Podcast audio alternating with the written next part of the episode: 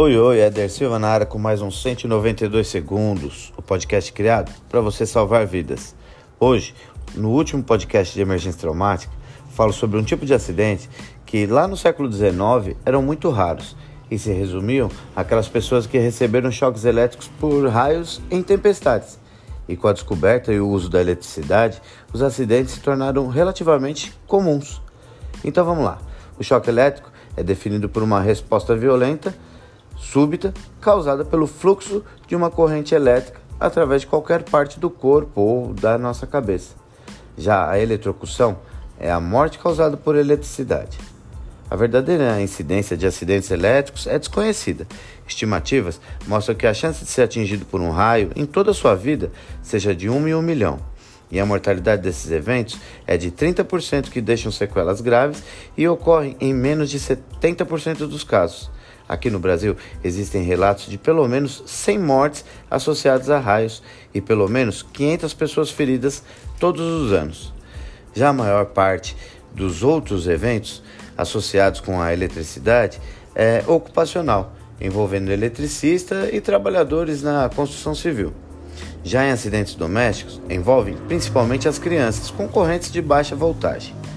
Um grande agravante desse tipo de trauma é que geralmente ele está associado à queda de altura, arritmias fatais ou de outra forma são encontrados mortos e em muitos desses casos o significado do choque elétrico não é reconhecido porque a queda ou a morte pode ser atribuída a um infarto do miocárdio ou por outras causas. Por esse motivo, a investigação desses acidentes deve ser bem cuidadosa, levando em conta o testemunho de transeuntes e até sobreviventes. É válido lembrar que a cena de um acidente elétrico de alta tensão contém muitos perigos para o pessoal do resgate. E você, sabe quais são os riscos dos choques elétricos? A vítima de choque elétrico pode apresentar no corpo tanto sinais visíveis de choque elétrico, como queimaduras, quanto problemas nos órgãos internos, como arritmia. E entre os sintomas temos queimaduras, dores musculares, contrações musculares involuntárias, arritmias cardíacas, parada respiratória, convulsões, lesões nos nervos e cérebro, entre outros. E agora vamos lá para além da prevenção. Em diversos casos, a vítima fica presa à corrente elétrica, podendo ocasionar a morte. E nesses casos, o socorrista não pode tocar nessa pessoa, evitando de ser atingido pela corrente.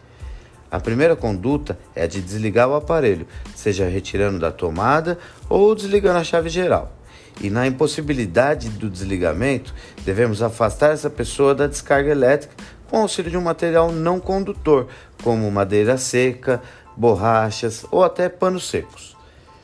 E se a vítima estiver consciente e respondendo a estímulos, deve-se ligar para o telefone 192 do SAMU e acalmar essa pessoa.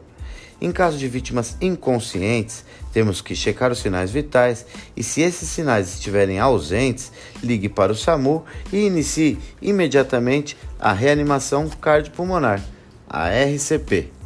Eu fico por aqui, um grande abraço, tchau, tchau.